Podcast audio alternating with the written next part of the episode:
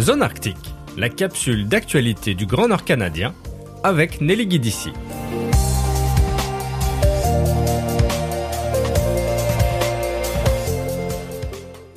La conférence des Nations Unies sur les changements climatiques, appelée COP 28, se tient actuellement à Dubaï dans les Émirats arabes unis. Lors de cette 28e rencontre qui a débuté le 30 novembre et se déroule jusqu'au 12 décembre 2023, le Conseil SAMI s'est exprimé en marge des rencontres face au président de la France, Emmanuel Macron. Gunn-Britt Retter, qui fait partie du département de l'environnement et de l'Arctique au sein du Conseil SAMI basé à Karasjok, en Norvège, a rappelé l'importance d'écouter les peuples autochtones de l'Arctique dans le cadre de la lutte contre les effets du réchauffement climatique. L'augmentation continue des températures a de graves répercussions sur les écosystèmes arctiques dont dépendent les Inuits, les Samis et les autres peuples autochtones de l'Arctique mais les peuples autochtones subissent également un énorme stress sur leur culture. Selon elle, il est fondamental de limiter la hausse générale des températures à 1,5 degré. Alors même si le président Emmanuel Macron a répondu que les peuples autochtones pouvaient compter sur lui, Madame Retter attend de voir ce qu'il va prioriser pour se battre alors que les négociations sur le changement climatique s'enveniment selon elle et que les données annoncées par l'agence européenne Copernicus annoncent le mois de novembre 2023 comme le plus chaud jamais enregistré à l'échelle mondiale avec une température moyenne de l'air en surface à 14,22 degrés, soit 0,85 degrés au-dessus de la moyenne pour la période de 1991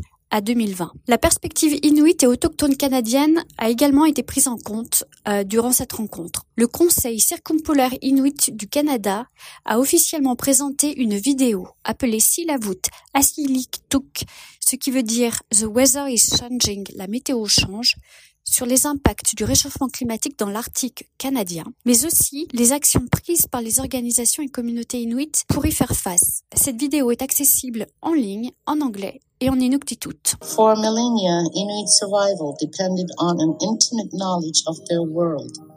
But within the last half century, the Arctic environment has become less predictable.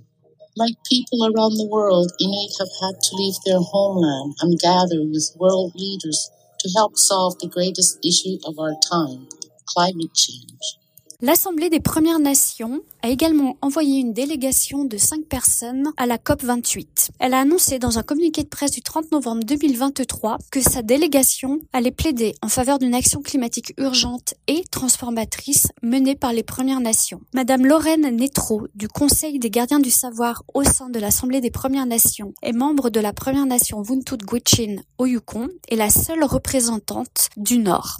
L'Assemblée des Premières Nations, la COP 28 est une occasion unique de faire connaître la stratégie nationale de l'Assemblée des Premières Nations sur le climat en présentant les perspectives et les solutions des Premières Nations en matière de changement climatique. La stratégie de cette Assemblée en faveur d'une action climatique urgente et transformatrice s'aligne sur les derniers rapports du groupe d'experts intergouvernemental sur l'évolution du climat appelé GIEC.